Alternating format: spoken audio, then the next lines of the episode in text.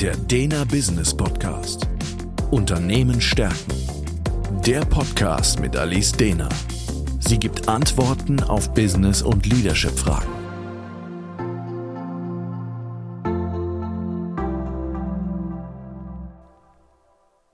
Herzlich willkommen zum Dena Business Podcast. Mein Name ist Alice Dehner und Thema heute der Kampf um die guten Fachkräfte. Der Status quo. Der Fachkräftemangel schlägt zu. Das war zum Beispiel deutlich auf der Messe Zukunft Personal in Köln im September zu spüren. Die Dena Academy hat seit 20 Jahren traditionell einen Stand auf dieser Messe. Durch Corona war ich die letzten zwei Jahre allerdings nicht da, beziehungsweise die Messe ist komplett ausgefallen.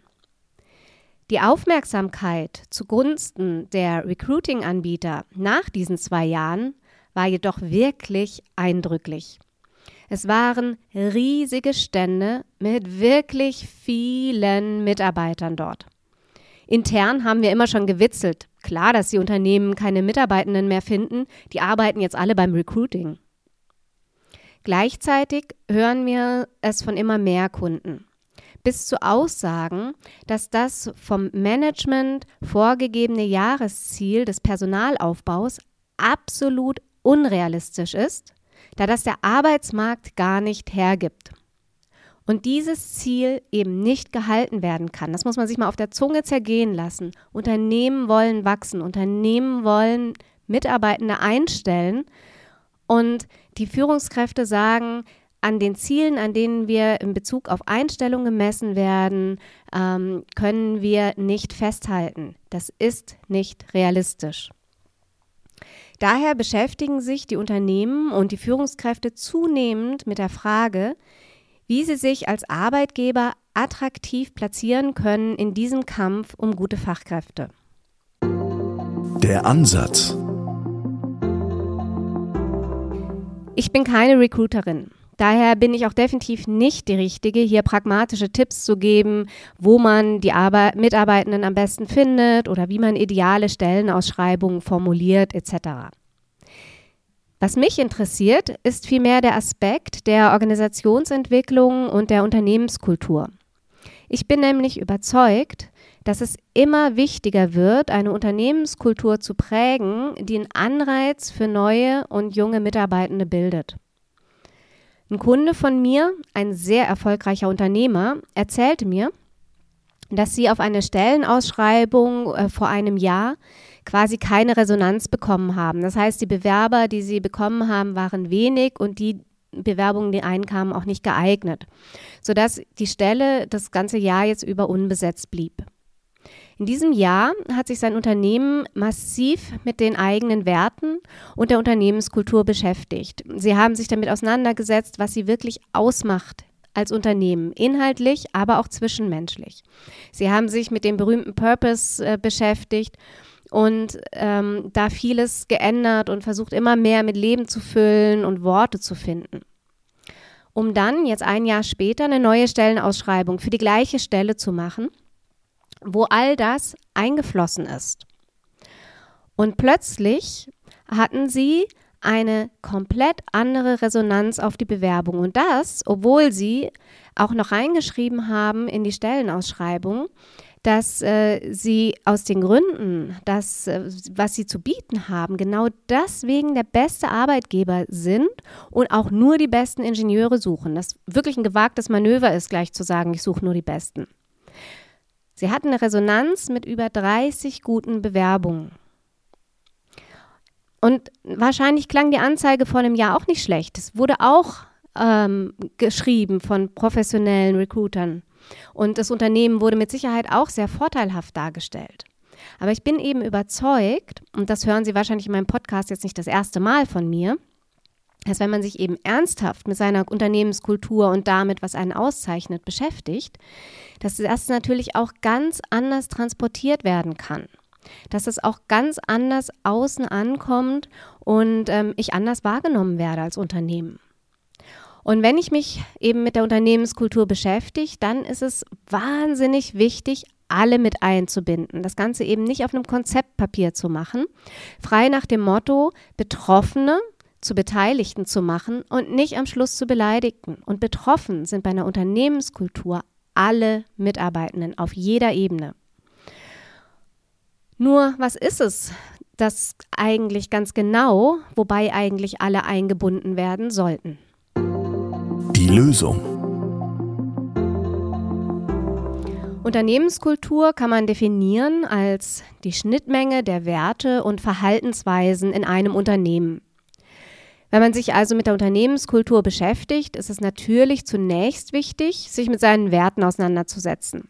Aber eben das nicht nur hohl auf dem Blatt Papier ähm, und das da auch nicht bleiben sollte, sondern im nächsten Schritt wirklich geht es darum zu schauen, wie diese Werte in konkreten Verhaltensweisen resultieren. Und dabei sollte man sich mit Fragen beschäftigen und die sollten auch konkret angegangen werden, wie wie sollen sich die Werte in unseren Führungsgrundsätzen widerspiegeln? Wie kann das tägliche Agieren als Führungskraft diesen Werten gerecht werden? Was braucht es hierfür für eine Führungskommunikation? Gleichzeitig sollte es sich aber natürlich nicht nur auf die Führungskommunikation reduzieren. Führungskräfte haben eine Vorbildfunktion und spielen daher in der Unternehmenskultur eine sehr prägende Rolle. Aber eben jetzt komme ich wieder zu dem Punkt, dennoch sollten alle mit ins Boot geholt werden im Sinne einer allgemeinen Kommunikationskultur. Wie wollen wir ganz generell in unserem Unternehmen miteinander umgehen?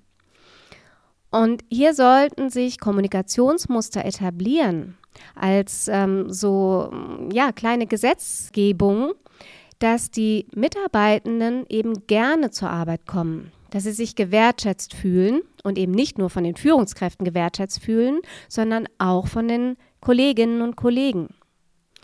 Man sollte Muster etablieren, in denen zum Beispiel Konflikte konstruktiv gelöst werden können, in denen sie überhaupt angesprochen werden dürfen, in dem sich alle so sicher fühlen, dass es okay ist, Konflikte anzusprechen, weil man weiß, dass es nicht sofort um Schuld oder sowas geht, sondern darum geht, konstruktiv Lösungen zu finden. Und das hat viel damit zu tun, was für Kommunikationsmuster sind etabliert, wie gehen wir miteinander um. Und das hat dann wiederum einen massiven Einfluss auf die Mitarbeiterzufriedenheit, die sich dann aber auch in Richtung zukünftiger Bewerber rumspricht. Denn sind die eigenen Mitarbeiter zufrieden, hat es für gewöhnlich einen Impact auf den Bewerbermarkt. Eine gute Kom Kommunikationskultur fordern außerdem in meinen Augen die nachfolgenden Generationen auch noch mehr ein, als es vielleicht früher der Fall war. Gleichzeitig sollte aber natürlich auch betrachtet werden, wie die Kommunikation nach außen ist. Also wie ist das Miteinander mit den Kunden, mit Geschäftspartnern und anderen Kontaktpunkten? Haben die Kunden das Gefühl, die gehen nicht nur gut mit sich selber um, sondern auch mit mir als Kunden? Werden meine Bedürfnisse wahrgenommen, ernst genommen, versucht darauf einzugehen? Geschäftspartner, arbeiten die gerne mit unserem Unternehmen zusammen oder fühlen die sich eher ausgequetscht, ausgenutzt? Haben wir da wirklich ein gutes Miteinander auf Augenhöhe? Neben der Führungs- und Kommunikationskultur kommt auch noch der Fehlerkultur eine bedeutende Rolle zu diese Idee, die ich in unseren Breitengraden doch extrem häufig antreffe, dass Fehler eigentlich gar nicht erlaubt sind, ist natürlich absurd. Wenn wir keine Fehler machen, haben wir überhaupt keine Chance zu lernen. Vom Verstand her sagen jetzt wahrscheinlich ganz viele Zuhörer, natürlich brauchen wir Fehler. Und gleichzeitig sind sie intern doch eigentlich nicht erlaubt. Sie können sich in so einem Fall gerne mal, wie bei diesem Spiel Scrabble, die Buchstaben des Wortes Fehler vornehmen und die mal umsortieren. Und äh, vielleicht finden Sie dann heraus, dass in jedem Fehler auch ein Helfer steckt. Unternehmen sollten sich damit auseinandersetzen, das mehr und mehr in die Unternehmenskultur zu integrieren um sich eben wirklich diese Chance des gemeinsamen Lernens nicht und des gemeinsamen Besserwerdens nicht zu nehmen. Weil wenn stattdessen eher so eine Angstkultur herrscht, dann neigen wir dazu zu erstarren und es führt eher dazu, dass wir auf etablierte Routinen setzen. Und das ist eben nicht das, was wir in unseren dynamischen Zeiten gerade brauchen. Wir brauchen keine etablierten Routinen, sondern wir brauchen etwas Neues. Und dazu müssen wir gemeinsam lernen und besser werden. Und dazu sind diese Fehler und diese Fehlerkultur äh, so wichtig. Das heißt, auch die Stichpunkte äh, wie Veränderungskultur und Innovationskultur spielen da sofort mit rein. Bietet das Unternehmen neben einer guten Fehlerkultur den Mitarbeitenden genug Sicherheit und Vertrauen, dass die eben auch den Mut entwickeln können, sich zu entfalten und neue Wege zu gehen. Sicherheit und Vertrauen wird natürlich wieder durch die Art und Weise der Kommunikation mitgeprägt. Das heißt, ähm, die Themen hängen alle eng zusammen. Also Führungskommunikation und Kommunikation im Allgemeinen führen dazu, dass die Leute sich sicher und vertraut fühlen, im besten Fall, und entsprechend diesen Mut entwickeln können. Und wie ich in einer anderen Podcast-Folge auch schon mal dargelegt habe, kann man mit einer guten Kommunikation Richtung Sicherheit und Vertrauen und Wertschätzen auch auf die Resilienz der Mitarbeitenden einen positiven Einfluss nehmen, sodass das auch schnell ähm, dazu dient, dass sich Mitarbeitende mit verändernden Bedingungen auseinandersetzen können und eben lösungsorientiert an Herausforderungen rangehen, was auch wieder positiv auf die Veränderungs- und Innovationskultur äh, wirkt. All das sind Fragen, mit denen man sich im Rahmen der Organisationsentwicklung auseinandersetzen kann, und zwar wieder mit allen Beteiligten, um sie nicht zu Beleidigten zu machen. Und das hat dann einen Einfluss in meinen Augen darauf, als wie attraktiv ein Unternehmen auf dem Arbeitsmarkt gesehen wird.